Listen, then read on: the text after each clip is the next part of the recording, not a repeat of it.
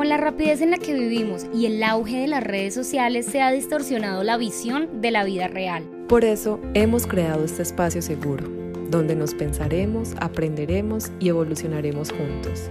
Contigo compartiremos nuestras experiencias, pensamientos y temas de interés con invitados especiales. Esto es Entre mi amiga y yo, el podcast de Tania y Leila.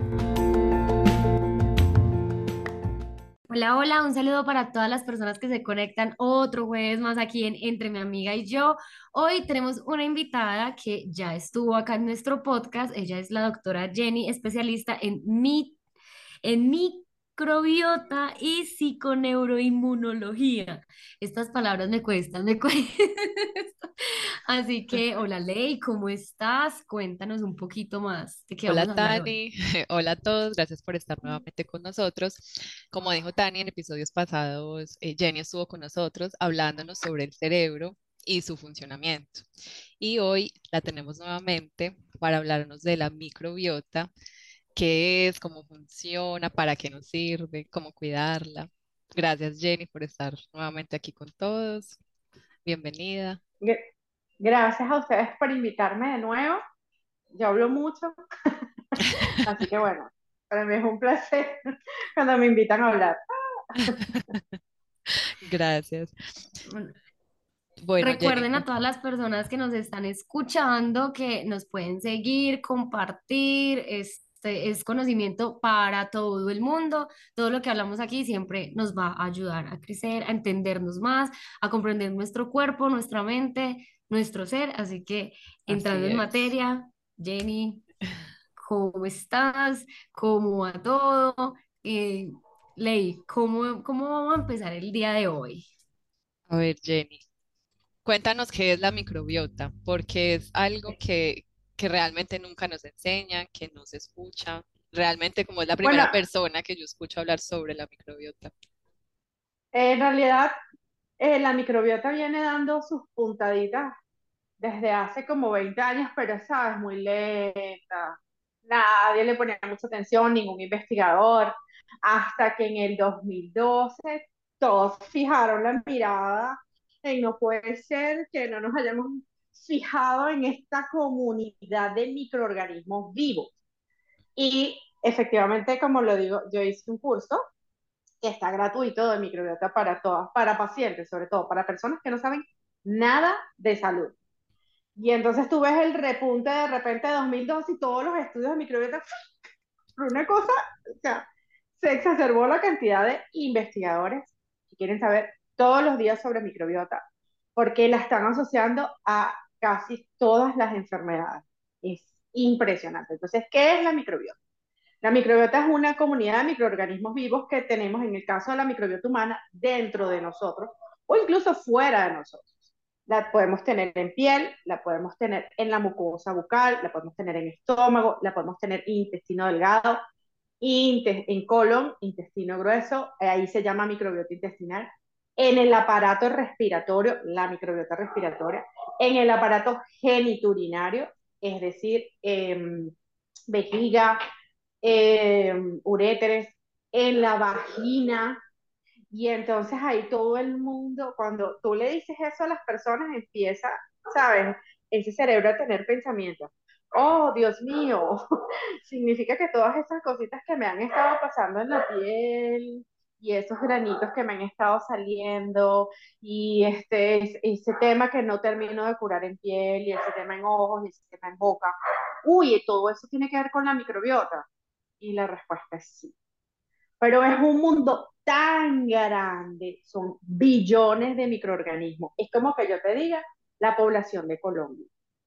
Que tú me la definas y me la describas sin saberla, o sea, sin que tuvieran cédula sin que tuvieran, este, ¿cómo se diría en Colombia? Como el... Cédula. Eh, sí, la cédula, ajá. Como que no tuvieran número de cédula ninguno y tú tuvieras que agarrar, ah, hola, ven acá, ¿cómo es que te llamas tú? Ah, tú te llamas tal, ah, ok, bueno, mira, te vamos a poner este número de cédula. Así vamos con la microbiota. Apenas va el 30%, imagínate. Solamente en bacterias. Son bacterias, son virus, hongos. Todos conviven y coexisten en perfecto equilibrio para mantener a nuestro organismo en equilibrio. Ya se han descubierto que estas bacterias fabrican determinadas sustancias que nos ayudan a metabolizar. Es decir, nos ayudan a realizar ciertos procesos dentro del cuerpo. Por ejemplo, hay unas que fabrican determinadas sustancias que nos permiten eh, fabricar 5-HTP, que esto a su vez es el precursor del triptófano y de la melatonina que nos ayuda a dormir. Todo el mundo se queda, ¿qué? Cuando yo les digo eso, o sea que yo estoy durmiendo mal porque tengo un tema en la microbiota. Y yo, ajá. Tal cual. Pues, está asociada una pregunta como para entender un poco. Entonces, la microbiota son pequeños organismos que se encuentran dentro de nuestro cuerpo y son básicamente los que generan las enfermedades por culpa, mm. entre comillas, de que no estén bien en su ecosistema, generan la enfermedad. Exacto, pero son microorganismos vivos, bacterias, bacterias, virus hongos, ajá, que están en perfecto equilibrio todos. Cuando te digo perfecto equilibrio es que, poniendo un ejemplo de Colombia, no hay más bogoteños que gente de Cali, ¿sí? Todos están en, en, perfecto equilibrio, o sea, tú no, tú, tú no tienes más gente que yo. Todos tenemos la cantidad necesaria para hacer nuestro trabajo. Okay. Eh, sí, si ellos están en desequilibrio, es decir, que haya más de Bogotá que de Cali, ocurre una cosa que se llama disbiosis. Cuando hay disbiosis hay un desequilibrio y esa es la torta. Ahí es donde se dispara, o sea, hay un libro por el que todos los médicos estudiamos medicina interna, por lo menos la mayoría. Se llama Harrison. Ahí tú encuentras todas las enfermedades. Bueno, yo no sé, yo le digo a la gente, agarra el libro y elige la que tú quieras. Con disbiosis, ¿sabes? Eh, dependiendo también de tu problema genético. Si tú tienes genética para una hipertensión, tu mamá y tu papá son hipertensos, y tú aparte no, no contribuyes con la microbiota, ese es el, uno de los disparadores. ¿Vale? O sea que, los factores de riesgo. digamos que si uno cuida la microbiota, eso genético no se tiene que producir necesariamente en, si uno la cuida, la ama, la quiere, se empodera de ella. ¿Y qué pasa? Que venimos de una generación en, los baby boomers en donde nos enseñaron que las bacterias, los hongos y los virus eran los más malos de este planeta y que había que eliminarlos todos. Entonces tenemos a personas con neurosis, este, lávate las manos, lávate las manos, ah, lávate las manos, no estés sucio, límpiate. ahora después de una pandemia también. exactamente, se daba el clavo. Y todo eso, pues exacerbó el tema de que la microbiota no se viera equilibrada. La microbiota se alimenta también de ese ambiente en el que estás expuesto. Por eso un niño que tú lo dejas en el suelo, que tú este, le permites que juegue con elementos que no están en el extremo de la pulcritud, tampoco lo vas a poner, eh, tampoco los extremos, ¿no? Ajá. ah, por eso dicen, por eso dicen las mamás que a esta, déjalo en el piso sin zapatos o coger estas cosas que a eso le ayuda a coger defensas. Exactamente, no solamente eso, hay un estudio, un estudio así, un estudio, se hizo, de niños en guarderías que tenían grama y que tenían tierra la guardería, tenía espacios con gramita y guarderías que eran la cosa más perfecta a estética, que no tenía, o sea, nada bello, hermoso. Y estos niños tenían la microbiota, disbiosis intestinal, problemas respiratorios y problemas digestivos, los que vivían en aesthetic. Y los que estaban así, que eran los niños del campo, con grama y tierra, perfecto. No tenían mm. absolutamente nada. De hecho, todos los virus a los que estuvieron expuestos los sobrepasaron, tuvieron un sistema inmunológico que pudo actuar frente a los, diferentes ataques de bacterias, virus y hongos patógenos. ¿Cuál es el problema? Que existen unos que no nos hacen daño, unas bacterias, unos virus y unos hongos que viven, coexisten con nosotros, que son la microbiota, y otros que están en el ambiente que no nos hacen daño, pero hay otros que sí nos hacen daño. ¿Qué hace la microbiota? Nos ayuda a atacar a estos malos. Además, alimenta el sistema inmunológico, el que nos, los soldados. Te lo voy a poner así. En, en Colombia hay, o en cualquier parte del mundo, hay una fuerza aérea, una fuerza armada, un ejército, que cuida a la gente, ¿verdad? Ese es un tipo de población. Pero este, también están los policías que no pertenecen al ejército, que no pertenecen a la Fuerza Armada, pero están los policías que también cuidan a las personas. La microbiota es más o menos como los policías. Y el sistema inmunológico son los soldados, ¿me entiendes? Como los guerreros más altos. La microbiota le informa al sistema inmunológico, mira, este sí, este no. este no. Este sí, este no. Imagínate la importancia. Se ha asociado a diabetes, a hipertensión, Alzheimer. ahorita se están estudiando con niños neurodivergentes, bueno, tiene rato en eso. Es decir, eh, pacientes con eh, neurodivergencias como el autismo, como el trastorno de déficit de atención. Imagínate hasta dónde estamos llegando. Una pregunta, quiero hacer un paréntesis. En este caso, cuando pasó lo del, lo del COVID, entonces, digamos, ¿cuál era como el, bueno, no la cura, sino como no, no, nos podían encerrar, ¿no? O sea, como hacer la cuarentena o para Lo que pasa es que ahí hubo un tema. Eh, efectivamente estábamos frente a un virus totalmente nuevo, ¿sí? Y el sistema inmunológico, primero los médicos estamos todos perdidos. O sea, en enero hasta los chinos, que fue de, donde salieron las primeras, las primeras personas, estaban todos perdidos. O sea, ¿qué es esto, Dios mío? O sea, una gente se infecta, de repente empieza con trastornos de coagulación, de repente hace una inflamación de alto grado y de repente termina en terapia y, o sea, no, no entendemos qué está sucediendo. O sea, es respiratorio, es, es ¿qué es esto? No sabíamos nada. Lamentablemente aprendimos, y cuando digo lamentablemente, pues porque yo no me alegro de la muerte de nadie, pero hubo, hubo unos héroes que son los héroes anónimos, yo les digo así, son los italianos que murieron, un, casi que un pueblo entero falleció de COVID. Y a ellos, los anatomopatólogos dijeron, vamos a poner esto ya en orden, vamos a hacer la autopsia de esta gente y vamos a ver qué está sucediendo. Y se dieron cuenta de, las infla de el potencial inflamatorio que tenía esta enfermedad. Entonces, si tú me preguntas en primera instancia, por supuesto que nos tenían que encerrar a todos porque primero no sabíamos cuán contagioso era, no sabíamos la capacidad de contagio y no sabíamos cómo atacarlo, ¿sí? O sea, a, qué nos estamos enfrentando, ¿no? Una vez que ya se supo, ah, mira, ya, este, ya lo tenemos este, perfectamente delimitado. Va, hicieron lo de las vacunas, que también es controversial, porque esas vacunas salieron así, sin pruebas y sin nada. Salieron con muy pocas pruebas. Salieron con pruebas, pero mínimas. Ajá. Y después de eso, eh, vamos a empezar a exponer a la gente al virus. Ahí fue cuando fue el choque y ya pudimos actuar con factores anticoagulantes, con factores antiinflamatorios.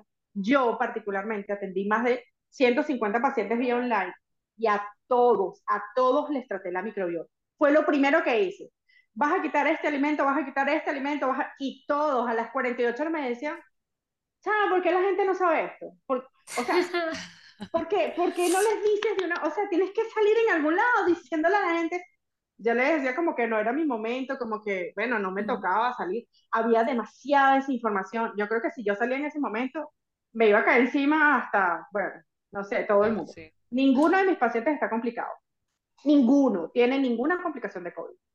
Jenny, entonces una pregunta, tú hablas de la, de la alimentación, entonces la alimentación es es como la primera causa para que ayudar a la microbiota a estabilizarse. A equilibrarse. Sí, de hecho, es por donde empieza todo.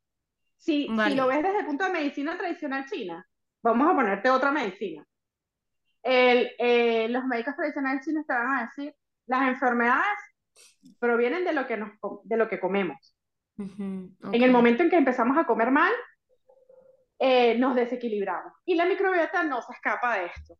Cuando tú comes eh, alimentos ultraprocesados, primera cosa que le quitaba a los pacientes con COVID. Eh, mejoraban a las 48 horas, era impresionante. Mientras, mientras no tuvieran el grado de inflamación que tú observabas en un paciente que llegaba a UCI, que llegaba a, unidad de cuidado intensivo, ¿no? Mientras fuera un paciente que estuviera como en el borderline. Eh, ultraprocesados. Hay un problema serio en nosotros los humanos.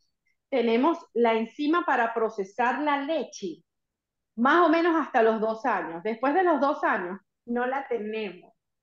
Y bueno, hay algunos que la han estado fabricando, ya, que hemos evolucionado, pero hay otros que no. Y el que no es un montón. Y hay un montón de gente intolerante a los lácteos, a la leche de vaca. Yo me volví intolerante, antes no lo era, pero ahora sí no la, no la puedo ni ver. Ah, eh, y el COVID potenció esas intolerancias. O sea, si tú eres medio intolerante, ¡pum! Te zumbó para el lado de que, mira, no, no puedes consumir lácteos. Eh, lácteos de leche de vaca. Hay pacientes que pueden consumir lácteos de leche de cabra, por ejemplo, o leche de ovejo. Y bien. Entonces, eh, esa es otra de las medidas. La otra las harinas refinadas. ¿Por qué? Porque hay unas bacterias que deberían estar en equilibrio, pero cuando hay disbiosis, aumentan en población, que son los firmicutes, y estos panes cuando, cuando crecen hacen desastres.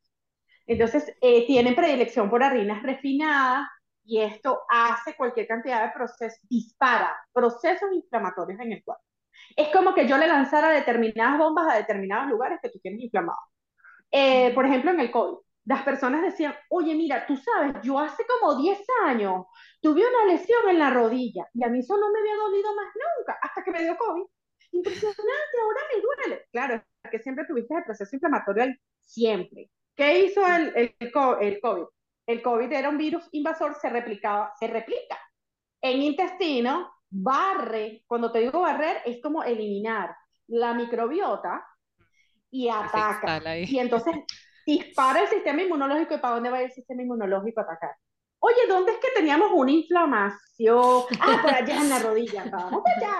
Y para allá se iba. ¿sí? Ojo, las inflamaciones pueden ser cerebrales. Hay personas que empezaron a sufrir de problemas de memoria, falta de concentración. Porque uno de los problemas que se ha descubierto con la microbiota, con el desequilibrio de la microbiota, es que hay un eje Vamos a, a póngaselo simple, un cable entre el intestino y el cerebro, tal cual. Lo que sucede en el intestino, el cerebro explota en el cerebro. Se llama neuroinflamación. Cuando hay disbiosis, ocurre una neuroinflamación. Entonces el paciente empieza, oye, se me está olvidando como todo. Oye, mira, yo estoy como más distraída. Oye, se me cae todo, me tropiezo con todo. Los familiares del, del paciente, a mí me han llegado pacientes que me dicen, mira, ella después del COVID está agresivísima. O sea, yo no entiendo, ya no era así. Eh, me la cambiaron. Me la no, es la neuroinflamación. ¿Y cómo se tengo esposos agradecidos y esposas agradecidas porque Esto... debe quitarle los alimentos que les estaban haciendo daño y hay que empezar a averiguar cuáles. Si son las grasas, si son las harinas. Los ultraprocesados siempre hay que quitarlos. ¿Cuáles son los ultraprocesados? todos esos alimentos que tú volteas el empaque tienen más de cinco ingredientes. Que tú ves, es que tienen más de 10 y, unos nombres que tú no entiendes. Ya tú tienes que sospechar. este, cuando te quitas los ultraprocesados, más o menos al año, te empiezas a dar cuenta de lo que es ultraprocesado o no sin leer el empaque. Es algo impresionante. Hay que experimentarlo. Lo pruebas y dices, asco, esto sabía químico, lo, lo terminas desechando porque es que cambiaste la microbiota bucal. ¿Sí? Oh, y las papilas, la capacidad de percibir el sabor. Perdón, es que como que surgen muchas preguntas. sí. sí, tranquila. Tengo muchas preguntas. Sí, digamos que eh, en los cólicos menstruales de las mujeres también tienen que ver más que el cólico, eh, la, sería el desequilibrio en el ciclo menstrual. En el ciclo, cuando de pronto no llega un mes o dos meses. O es... Exactamente. De hecho, hay, ahorita se está estudiando en microbiota los estrobolomas. Y vas así, ¿qué es eso? Es una, una microbiota especializada en procesar o en metabolizar los estrógenos, el colesterol. Parte del de lo que consumimos como grasa se metaboliza para producir hormonas. Y una de esas hormonas más importantes es el estrógeno. Entonces, cuando tengo problemas en el metabolismo de las grasas, voy a tener problemas en, en, la producción de estrógeno. Entonces, a su vez, afecta cómo voy a em, metabolizar o cómo voy a, a, procesar el estrógeno. Esa, esa es. Y cómo va a ser mi ciclo. Y si tengo una neuroinflamación, respondiendo a la pregunta, obviamente va a afectar las conexiones neuronales. Y no sabemos cuál es la conexión neuronal que va a afectar. Porque si a esto le sumas mi otra especialidad, que es psiconeuro, yo trabajo con las emociones que afectan eh, determinadas o, que influyen en determinadas enfermedades. Entonces, ¿sabes? A veces hay pacientes en los que le tengo que decir, ok, mira, además del tema de la microbiota, tenemos que hablar de mamá. Ah, ¿Qué pasó con mamá? ¿Cómo fue el embarazo de mamá? ¿Sabes? ¿Cómo fue este, tu desarrollo? ¿Qué ocurrió durante el desarrollo? Todo eso es una conexión. Hay pacientes a las que yo les he quitado el dolor menstrual preguntándole que por qué odia la menstruación. los pacientes hacen picos de cortisol, de rabia en contra de tener la menstruación. Más que el hecho de ser mujer, es el hecho de por qué, qué fastidio, esto cambia, esto ¿qué tiene que pasar a mí? Yo las entiendo, porque de verdad, o sea, eh, para los hombres es muy fácil, pues, ellos andan por la vida feliz, con una testosterona que hasta los hace adelgazar, pues. El estrógeno lo que nos hace es acumular eh, líquido y grasa, ya. Yo las entiendo. Por eso sí tengo que trabajar. ¿Quién te puso ese odio? Si fue una creencia o fue algo que tú te impusiste. Y aparte de eso les trabajo el, el, la alimentación muchísimo y mejoran, pero bárbaro. A las pacientes con dolor menstrual hay que quitarle las harinas refinadas, por ejemplo. Yo se las elimino. Y claro, les doy opción. No puede ser que, mira, quítate las harinas refinadas, te quedaste sin nada. No, les doy avena, avena sin gluten. Y les digo, mira, si, vas si no tienes opción, tienes que comer la harina refinada, chévere. Pero que sea integral, por ejemplo, que tenga fibra, que, que no sea tan fácil de digerir. ¿Sí? ¿Qué, qué alimentos, eh, digamos que yo sé que cada ser humano es diferente, pero qué alimentos nos servirían a todos como para tener ese equilibrio? Siempre yo le digo a los pacientes, mira, eh, ubícate en el año 1800. Pasa que ese año es muy difícil ubicarse porque la gente dice, ay, no, esas pandemias que vean en esos momentos, todo el mundo nos mataba una gripe. Claro, porque no había un sistema inmunológico adecuado. Ahora sí lo hay. Tenemos unos soldados que están al pelo, pues con todas las, las diferentes influencias. ¿Sí? Te vas a ubicar desde el punto de vista de alimentación. Habían proteínas, ¿verdad?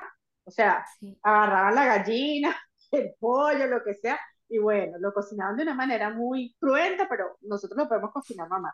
Las proteínas están permitidas, excepto eh, hay un artículo sobre cáncer de próstata, donde se ubicó que los pacientes eh, con cáncer de próstata tenían una disbiosis intestinal, una disbiosis de la, una disbiosis.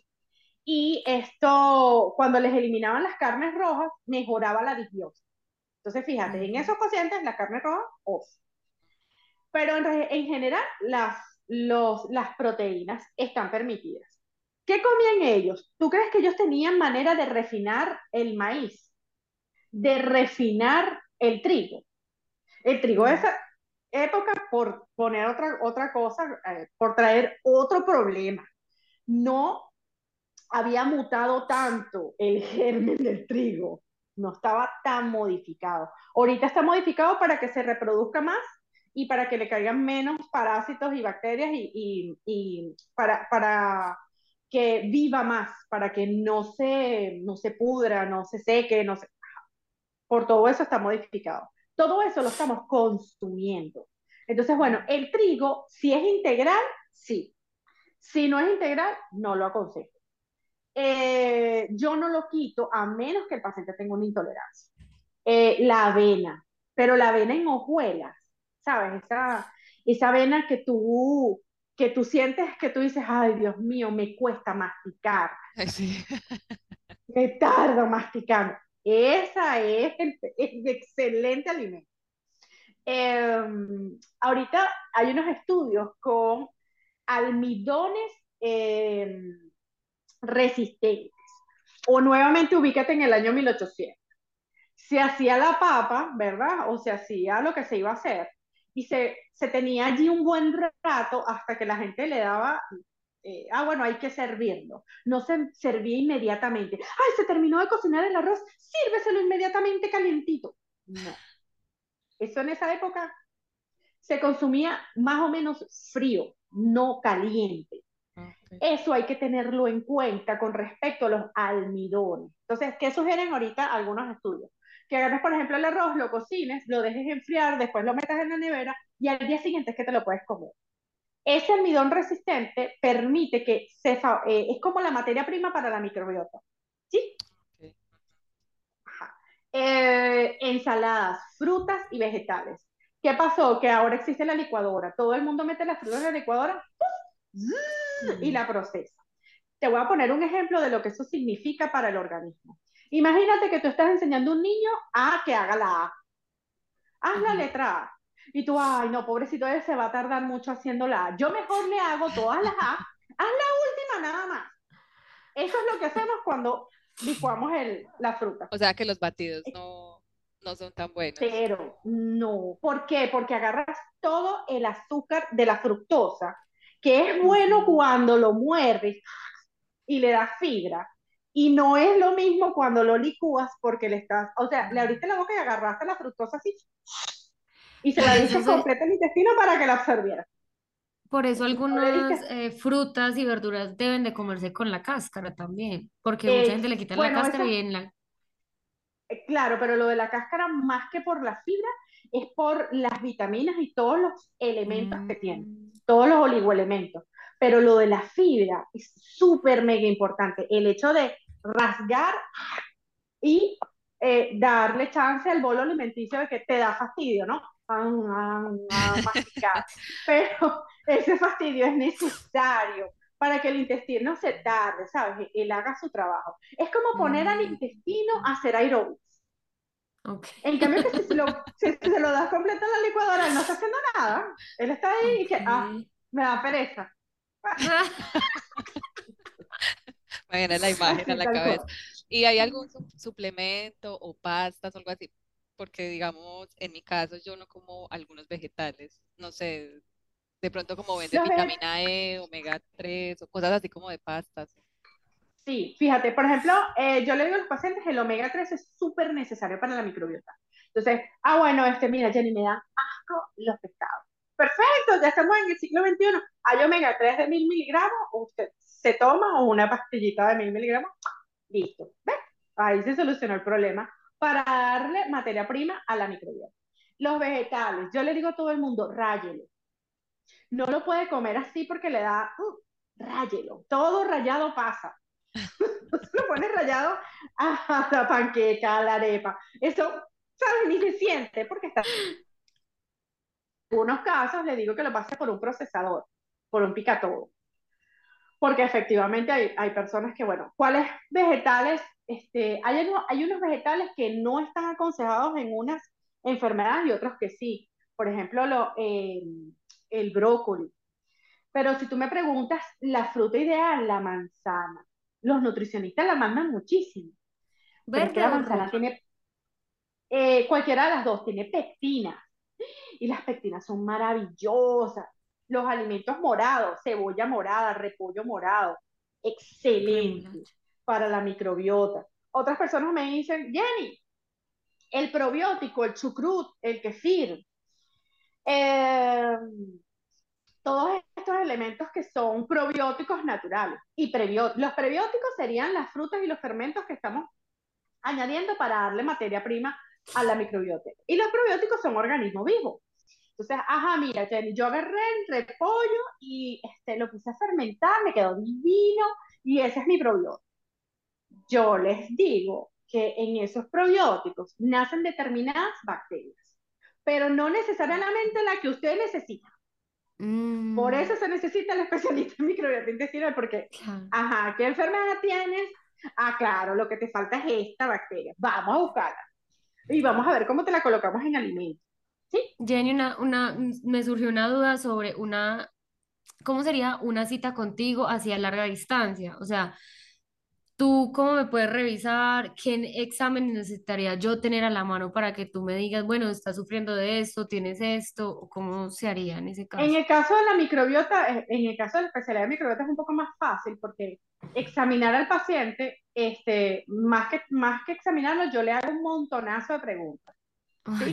Tienes esto, tienes esto, tienes esto. Le hago el examen, o sea, escucho mucho lo que está diciendo el paciente. Efectivamente, porque no lo puedo revisar, no puedo ver su piel, no puedo ver sus características, pero le estoy preguntando. Y hay algunas cosas en que sí le digo, mándame esta foto, mándame esto otro. Em, les mando a medir la tensión y la frecuencia cardíaca, pues aquí en Venezuela la miden en una farmacia, allá en Colombia no sé si hay algún organismo en donde el paciente vaya y, y se pueda medir la tensión y la frecuencia cardíaca, más o menos para tener los parámetros de los signos vitales, pero le mando a hacer los laboratorios, efectivamente. La hematología completa te da muchas luces, los, los perfiles hepáticos te dan muchísima, te abren, eh, te dicen muchísimo acerca del paciente, los ecos abdominales, sobre todo los hepáticos, cuando te encuentras con un hígado graso, ya tú sabes que ese paciente tiene un tema de gastritis. ¡Ah! Te pillé. Tienes un tema, ¿verdad que tienes gastritis? Y el paciente, sí, me cae mal esto, me cae mal lo otro, me caen mal los granos. Ajá, vamos a trabajar en eso. Entonces, los lactobacilos eh, son unos, esos sí los podemos encontrar incluso en el chucrut, en todos estos, son microorganismos que deberían estar presentes en el estómago. Cuando no están en una población suficiente, pueden producir un montón de cosas en el estómago. Además de, de los laboratorios, les hago ciertas preguntas que son determinantes para la microbiota y si están en España, pues les, en España, en México, eh, ¿dónde más lo he mandado? En Alemania, hay unos determinados laboratorios que tú le mandas a hacer al paciente con la caquita, las heces, y el paciente se determina qué es lo que le falta. Ahí es como ah. que, ah, bueno, un tiro al piso. Ah, bueno, pero hacer solamente el examen no vale la pena. Tienes que preguntarle al paciente, incluso hasta cuántas veces va al baño, cuántas veces, cómo es la caquita. Todo eso es súper mega importante a la hora de tratar este, disbiosis intestinal. Entonces, bueno, tú le mandas el, el alimento al paciente y lo por lo menos mi consulta dura un mes. ¿Qué es que dure un mes? Ay, ¿duras un mes hablando conmigo? No. La, alguna consulta, sí, porque la gente me pregunta esas cosas, me da mucha risa. Este, duró una hora y media, casi dos horas entre que el interrogatorio, la cosa, no sé. Después, cuando termino con todo eso, le hago como una lista de los alimentos que debería consumir y voy cambiando. O sea, en el mes el paciente me va diciendo, mira, ¿sabes qué? Yo no encuentro esto Ah, bueno, chévere, vamos a cambiarlo por esto. Ah, mira, ¿sabes qué? A, a, mí mm. esas panquecas de avena que me mandaste, guácatela, eso no me gustó. Ah, bueno, chévere, hazte esto. ¿Sabes? Le voy inventando, más bien le voy reorganizando la manera de comer sin mm. quitarle cosas. O sea, sin hacerlo sentir carente. Haremos una breve pausa para recordarte que compartiendo este episodio y dándonos tu opinión, nos ayudas a crecer y seguir brindándote contenido de valor.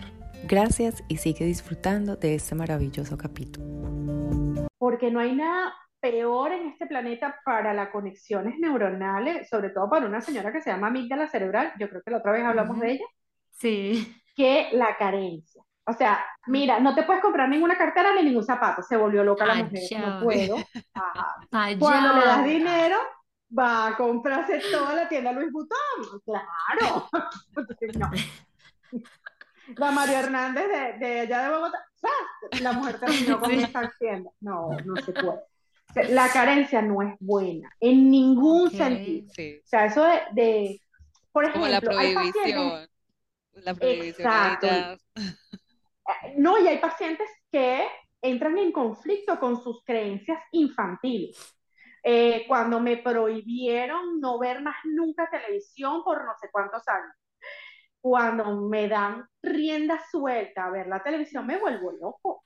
Loco, o sea, quiero estar todo el día tiqui, tiqui, tiqui, tiqui, tiqui, ¿sabes?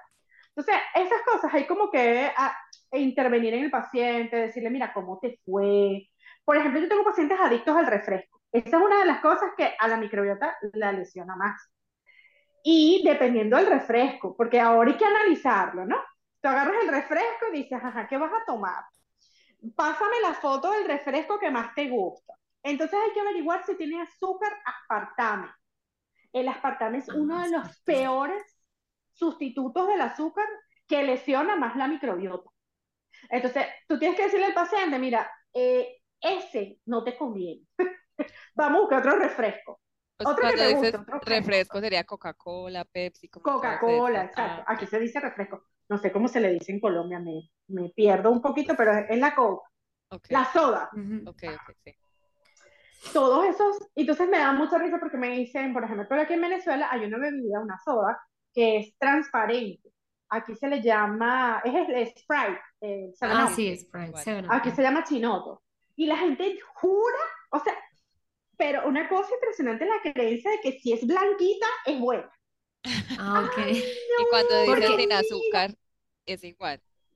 No, es peor. Yo trabajé en la empresa de la fabricación de Pepsi.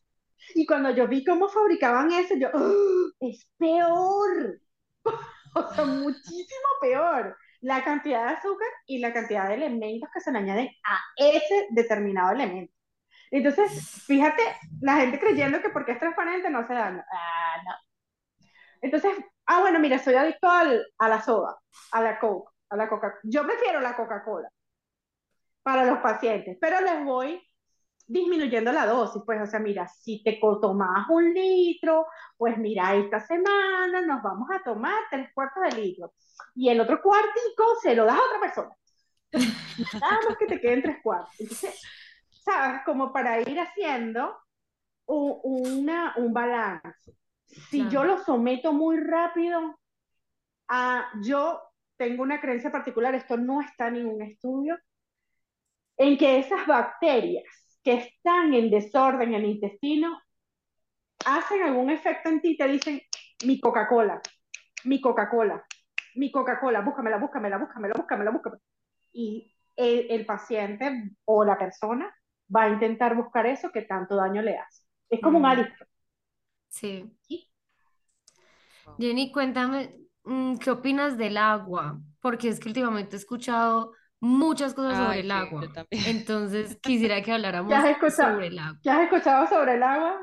Que el agua que estamos tomando no es agua real, o sea, que no es buena para el organismo, que no tiene suficientes eh, minerales, minerales. Y ajá, minerales para, para el agua. Agua con sal marina. Con sal o con bicarbonato, que porque así es mejor. Yo te voy a dar mi opinión acerca de eso. Eso tiene sus controversias. ¿Por qué? Porque efectivamente agua así resplandeciente en el año 1800 ya no la hay. Hay demasiado mercurio que no fue procesado, que no se puede procesar, que no se puede eliminar y que se evapora y cae de nuevo. De hecho, los, los peces con más contaminación de mercurio son los peces grandes, los peces espada, el atún. Todos esos peces tienen grandes contaminaciones de mercurio en muchas partes del mundo. Eh, pero aún así te dicen, bueno, tiene que ser lo más mineralizada posible. Bueno, chévere. Este, la gente le agrega sal. El problema de esto es que cuando el paciente tiene cálculos renales, le o tiene alguna predisposición para formar cálculos renales, el paciente hace cálculos renales terribles. Entonces, el agua en cualquiera de sus presentaciones, preferiblemente debería ser agua potable, eh, sí, deberías consumir 0.35 cc de agua por kilogramo de peso. Es decir, tus kilogramos los vas a multiplicar por 0.35 cc y esa es la cantidad de agua que deberías consumir normalmente.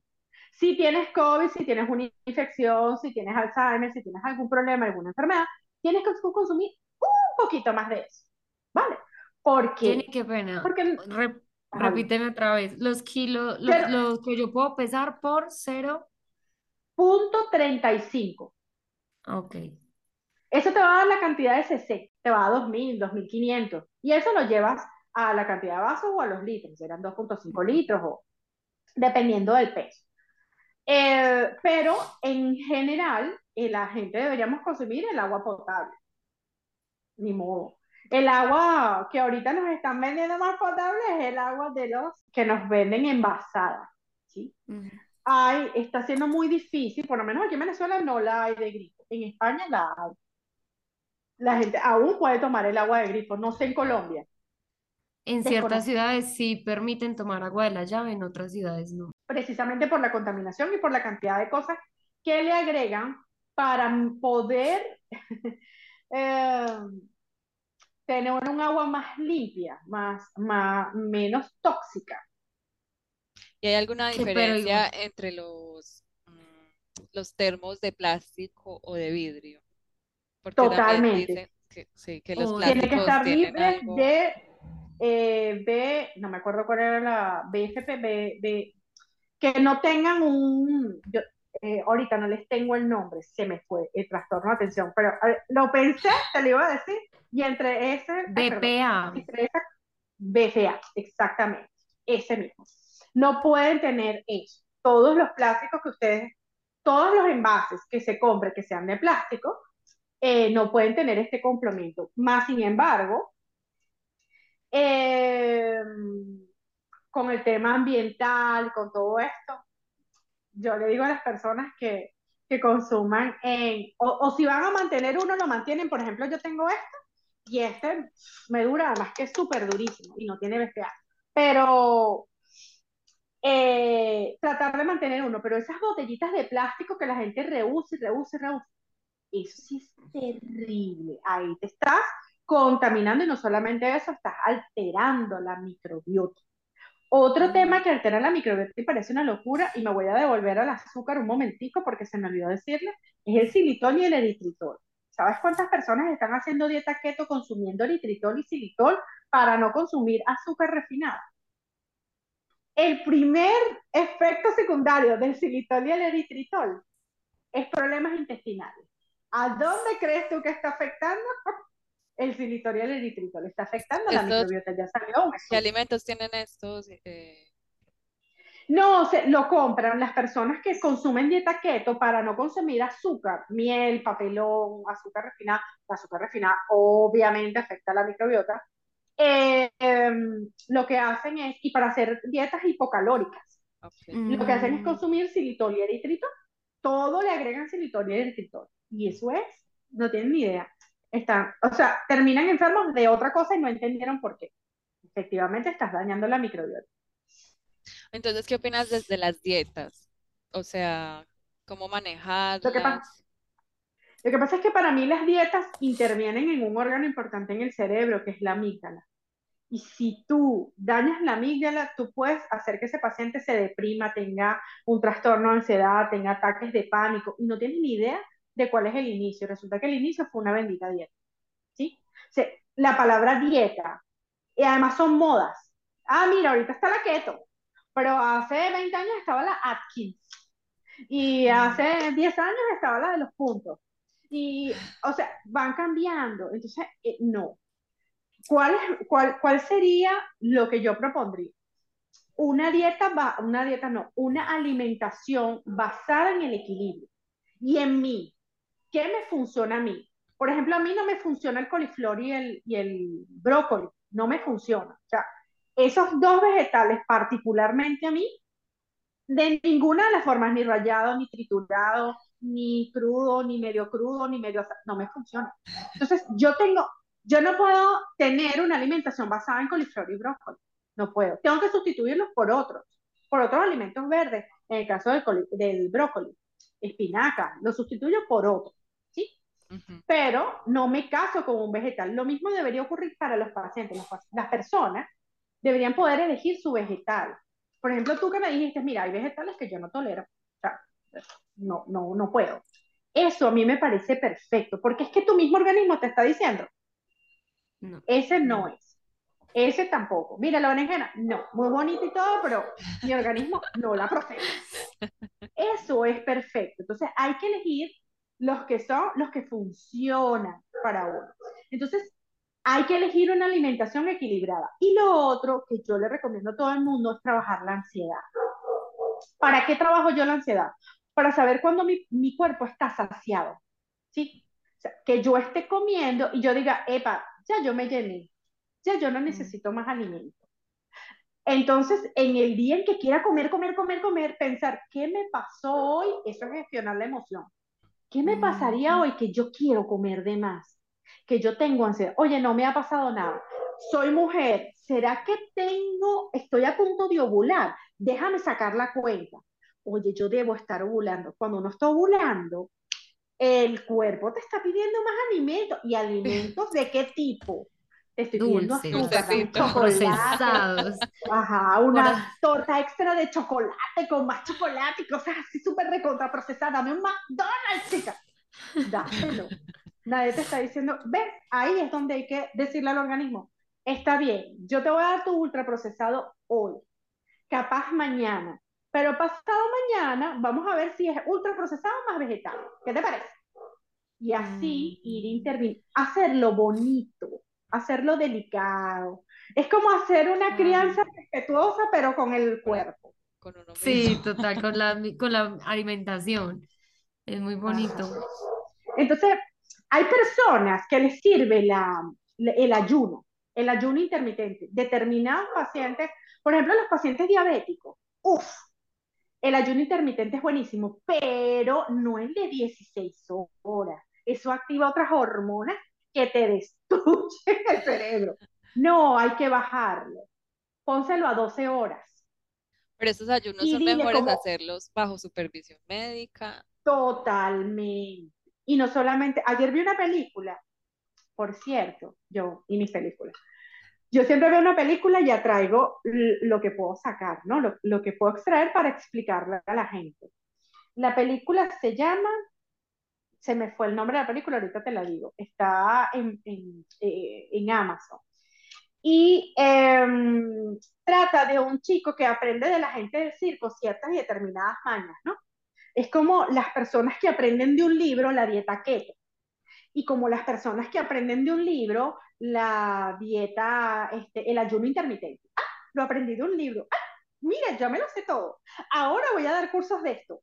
Era un algo así, pero esta persona aprendió del circo, aprendió a hacer mentalismo, se metió en unos tremendos rollos y terminó en el peor de los escenarios. Eso.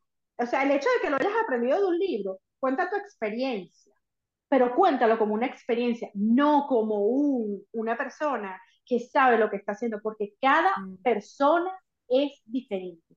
Imagínate que tú le estés diciendo a una persona que tiene un trastorno de ansiedad severo que haga una dieta eh, de estas de ayuno intermitente. ¿Tú sabes lo que es decirle a una persona con ansiedad que no coma durante 16 horas?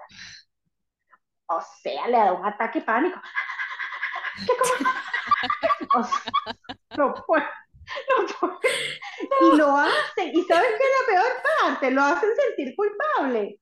No, pero es que es culpa tuya porque tú te tienes que calmar y, el paciente es o sea, no tengo conexiones para calmarme. Mm. No has estudiado el cerebro lo suficiente y lo vas a poner a hacer una dieta ayuno intermitente de 16 horas.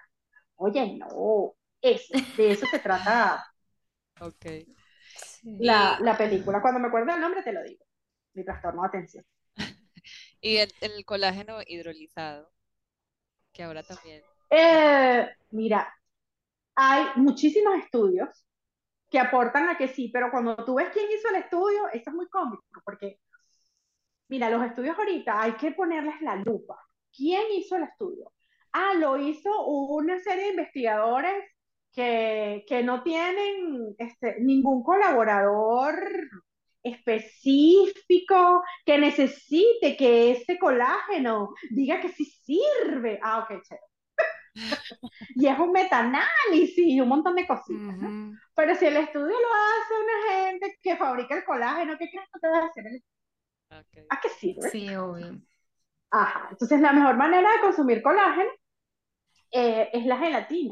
La gelatina se hace de una manera natural y muy asquerosa, porque es muy asquerosa la parte de donde viene. Los veganos la odian, mm. porque la parte ¿sabes? Es muy cómoda lo de la pata de ganado, pero hay una sopa que el doctor, hay un doctor que la hizo popular, que es este, y hay otra persona que no es doctor que la hizo popular, que es Fran Suárez. Él no es médico, él no era médico, pero era una persona que estudiaba muchísimo.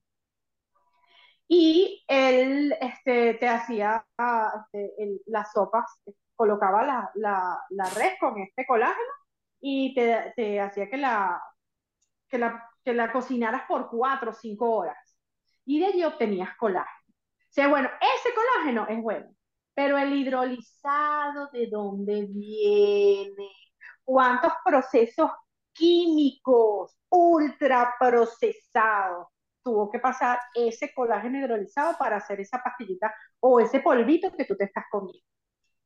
Ahí es donde yo pongo la lupa. Sí, es que definitivamente no sabemos, hoy en día no sabemos de dónde vienen los alimentos que estamos comiendo. O sea, ni siquiera nada, lo que compramos en el supermercado, que tiene en las tablitas, dicen, ay, contiene esto, esto, pero no, no sabemos si, si eso es real, no, no tenemos ni idea. ¿Tú sabes qué alimentos consumo yo bastante? Los europeos. Son más caros, efectivamente.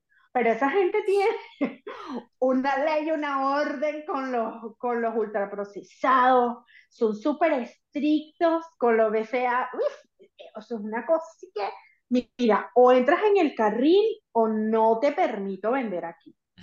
Y a mí me gusta. Jenny, yo no sé si tú sepas, pero ahorita en Alemania se está haciendo una ley para comer eh, proteína de insectos y van a empezar a bajarle la proteína animal a pasar la proteína de insectos. Y es una ley que ya se está aprobando. Entonces, ¿qué opinas de, la, de esos alimentos? Es como, no sé, como la proteína en polvo, pero puede ser de gusano, de grillos, de cucarachas, van a ser hamburguesas de, de esos insectos. Bueno, realmente mis conexiones neuronales cuando me dices eso es, no, pero eso es un tema de creencia de conexión. Pero, por ejemplo, eh, eh, en los países asiáticos, no en todos, pero comen grillos. Claro, no los he leído. hasta los momentos no los he leído, pero yo trabajo mucho o, me alimento mucho de la, de la... Hay algo, yo estudié cábala, ¿sí? Y a mí me enseñaron que todos los animales tenían una vibración. Y créeme que la vibración de la cucaracha, a pesar de que es irresistible y que es una tipa fuerte, oye, no es como la más... Ay, la más elevada. hablando estéticamente, porque es lo único que se me ocurre en este momento. Pero en realidad estudios científicos con respecto al tema no he leído. Las proteínas que se consumen actualmente tienen que ver con lactosa. Y caemos en el tema de la intolerancia. Hay un montón de gente intolerante. Y los chinos, particularmente los chinos, no consumen leche. ¿Ustedes sabían eso? Ellos no consumen ni queso ni leche. No, no sabía. Sabía porque en el momento en que empezaron a crecer no había tanta vaca para tanto chino. Esa es la verdad. Igual que las proteínas, no había tanta proteína para tanta población. Pero ellos ¿Sí? tienen granjas de cucarachas y comen cucarachas. Sí, pero precisamente por eso, porque no, no cuentan con las proteínas necesarias. Ahora, hay un consumo exagerado de proteínas por parte del humano del occidente. La verdad es que sí. Mm. La verdad es que es una cosa avasallante. O sea, eh, no consumimos proteínas para comer, no vivimos para. ¿Cómo?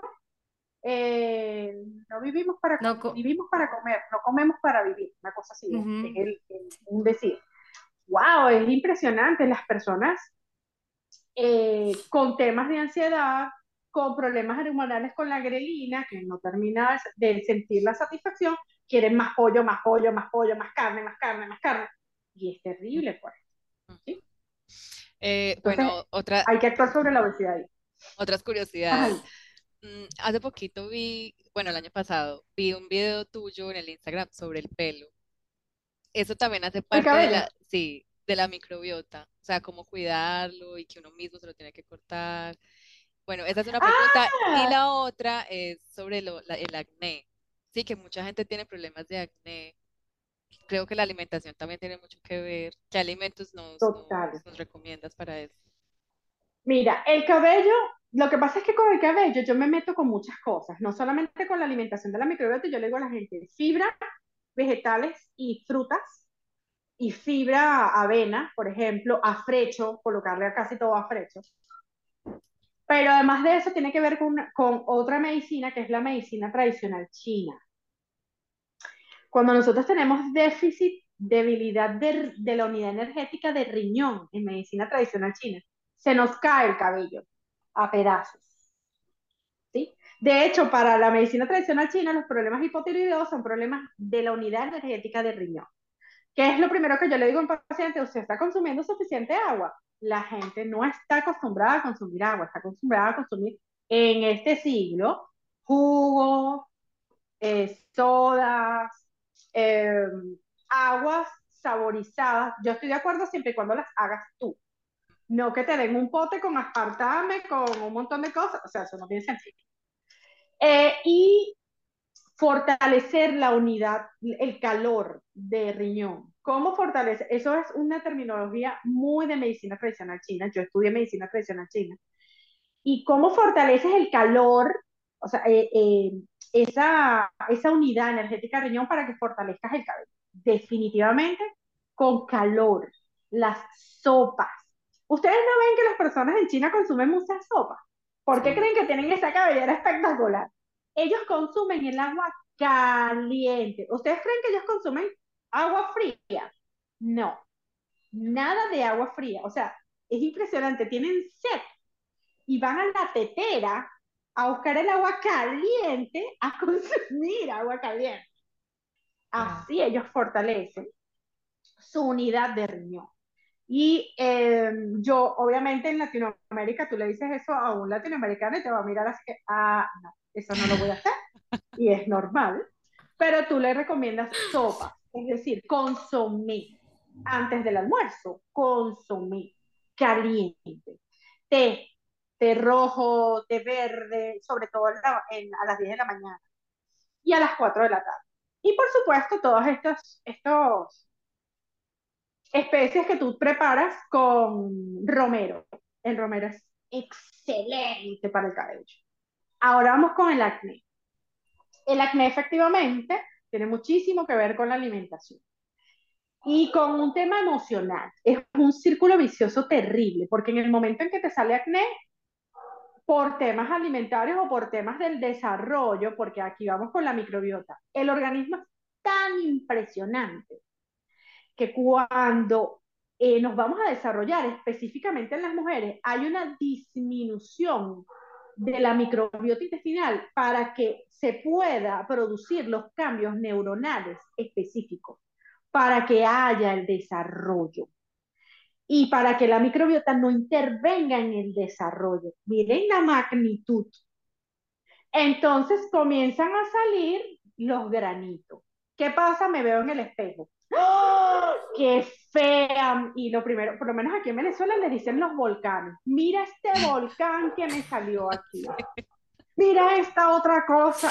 Y te comienzas a valorizar frente al espejo. Ahí viene el conflicto emocional. Entonces tenemos un problema de microbiota con un problema emocional asociado. ¿Sí? Entonces, ¿qué debo hacer yo con ese paciente?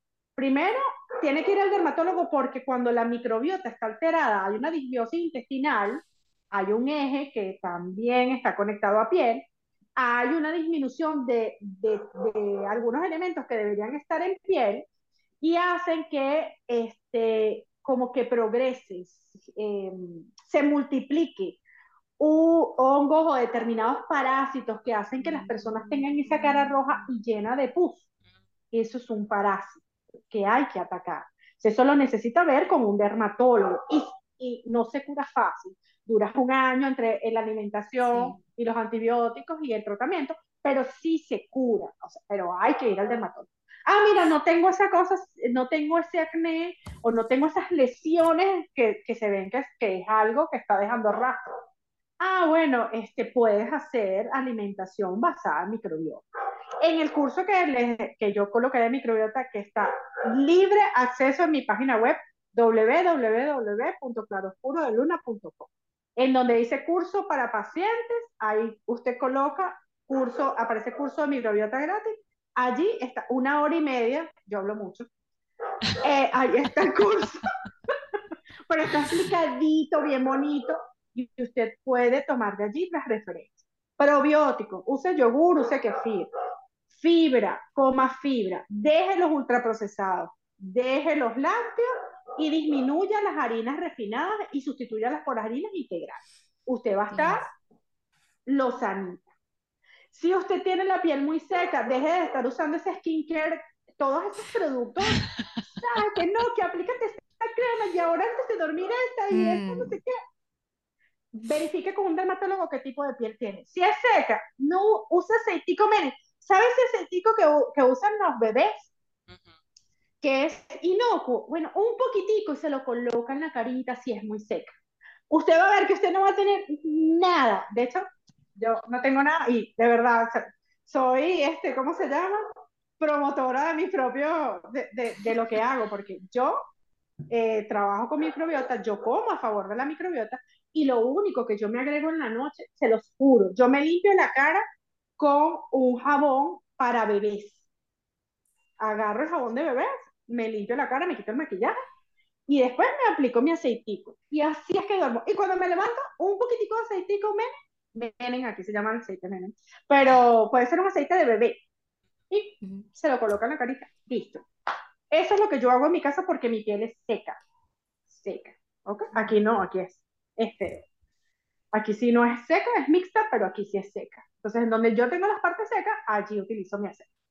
Porque es que también hay eh, un montón de productos que nos venden para la cara y, y esto y esto y eh, entonces la rutina de noche y de día son 10 Ajá, la rutina de la mañana y la rutina de la noche. Yo les voy a dar un consejo, no hagan eso. No tienen idea de cómo lesiona la cara y aparece el acné y unas cosas extrañas que uno, pero aquí tengo un manchón que cada vez que me pongo la base, o sea, este machón de aquí, ¿qué pasa? Que ni se, ni, ni se quita con el corrector.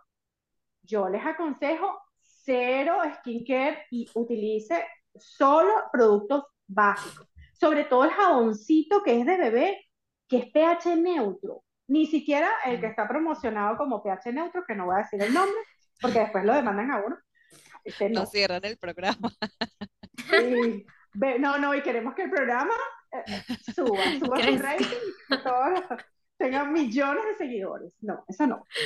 Entonces, eh, jabones neutros para bebé o jabones neutros que utilizan las personas que son atópicas.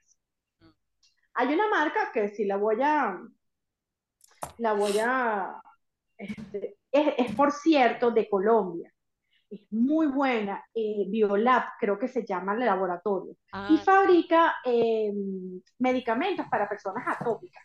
El Cetafil, uff, ah, una excelente crema.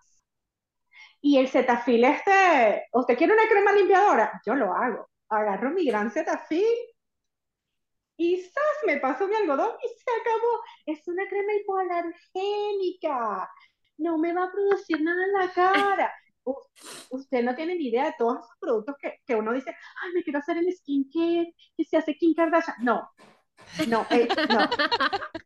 y bueno, ¿y el protector solar sí o no tampoco? Total, y, tienes que tener cuidado porque hay unos protectores solares que salieron que dicen que son terribles. Entonces, uno tiene que armar como una rutina importante. Me explico. Tú te levantas en la mañana y si eres una mujer ocupada como todas, te tienes que parar, ¿verdad?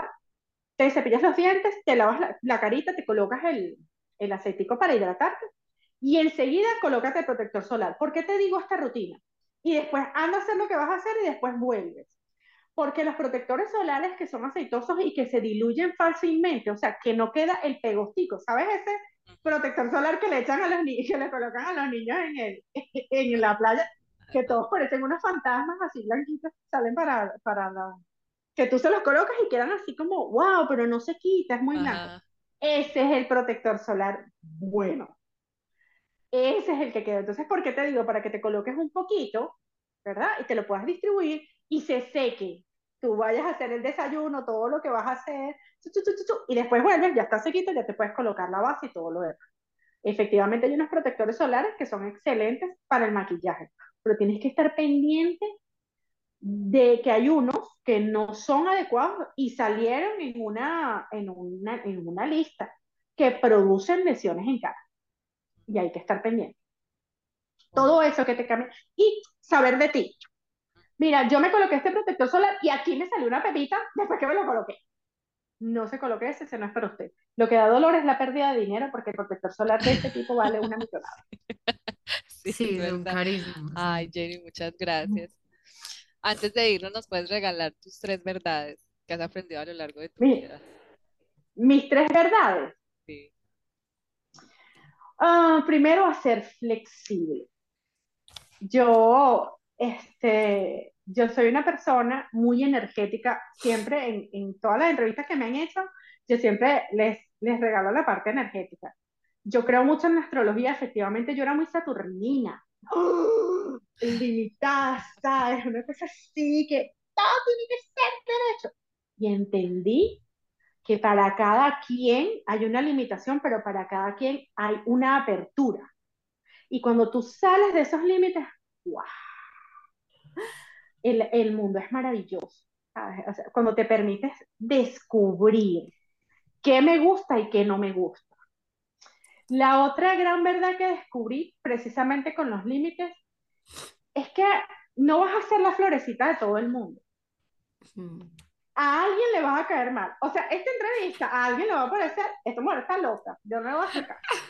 Y eso es algo que tienes que aceptar, ¿sabes? Vivir con eso. Mm. Mira, yo no soy la florecita y me parece perfecto. Me encanta no ser la florecita porque significa que algo estoy haciendo bien, que hay discrepancia, que las personas están pensando en algo distinto a lo que yo pienso y a mí me encanta. Y con base en eso, la otra verdad mía es que hay que respetar la opinión del otro. No importa, o sea, yo no soy religiosa, por ejemplo, pero creo en Dios. Pero si a mí viene alguien y me dice, oye, soy, yo soy testigo de Jehová, yo soy evangélico. Oye, está bien, ¿te funciona? Listo, te respeto. sí. ¿Me lo quieres imponer? Ahí sí tenemos problemas porque no, no, no, no, no, no me gusta. Pero tú eres así, yo te acepto, te abrazo, ay, qué linda eres, me encanta lo que seas que quieras ser. Y con base en eso te voy a decir la cuarta verdad. Yo no creo en instituciones, creo en, voy por la cuarta, ¿viste? Eh, no creo en instituciones, no creo en organizaciones. Dejé de creer en organizaciones, porque para mí todas las organizaciones son unas sectas. Creo en las personas. Tú puedes estar en una organización y ser una persona totalmente distinta al presidente de esa organización. ¿Sabes? Creo en las personas. Por ejemplo, en este programa, yo creo en ustedes dos, como los, las, las personas que son, no como un colectivo. Ay, qué linda, Jenny, muchísimas gracias. Muchas gracias, Jenny, por acompañarnos y por darnos tanta información tan valiosa. quiero que vuelva a estar pronto. Todas las anotaciones. Y que bueno, entonces en otro momento, sabes que eh, en mi carta astral dice que yo puedo ser astrólogo, ¿no? Pero a mí no me interesa ejercerlo porque no me, pero estudio tanto que me encanta y entonces siempre ando averiguando. Sé. bueno, otro día hablamos de astrología. Astrología. Listo, sí. y microbiota, siempre alimentación. bueno, y psiconeuroinmunología, porque si aprendes a adaptar, por ejemplo, ahorita hay un portal de acuario, entonces tú tienes las personas que te dibujan la parte mala. ¡Oh! Viene Plutón y nos va a destrozar. Pero ya va, espérate. ¿Por qué no lo ves desde el punto de vista de que Plutón nos viene a transformar y nos vamos a adaptar a cositas nuevas? Vamos a verlo Todo nuevo, como unos zapatos nuevos. ¿Me entiendes? Sí, sí. Ah, Jenny, muchas gracias. Bueno, vamos a, por, por contactar. Y como les dije, espero que, espero que este programa llegue a un millón de seguidores. Amén. Amén, amén. Esperamos que hayas disfrutado de este episodio y recuerda seguirnos en nuestras redes sociales como arroba entre mi amiga y yo. Donde podrás encontrar más información acerca de nosotras, nuestros episodios, invitados y compartir tu opinión.